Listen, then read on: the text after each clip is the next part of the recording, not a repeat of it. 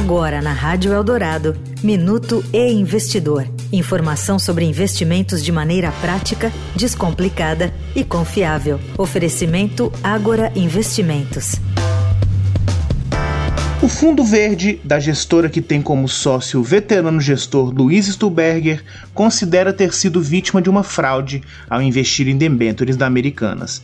Em carta de gestão referente ao mês de janeiro, o fundo afirma que exercerá seu dever fiduciário perante a empresa para preservar os interesses dos cotistas e que é inacreditável que a gestão da companhia só tenha sido trocada mais de 20 dias após o mercado ser informado sobre o rombo contábil.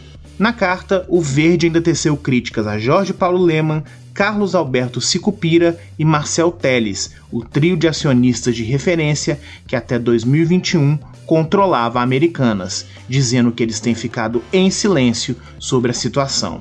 A carta informa ainda que a recuperação judicial da Americanas será um processo longo e ruidoso, em que apenas os advogados envolvidos ganharão dinheiro o fundo afirma que quanto mais rápido for o processo, mais chances de recuperação a empresa terá. Eu sou Renato Vieira, editor do Investidor. Até a próxima.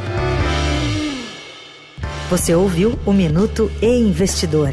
Informação confiável para investir bem. Oferecimento Agora Investimentos.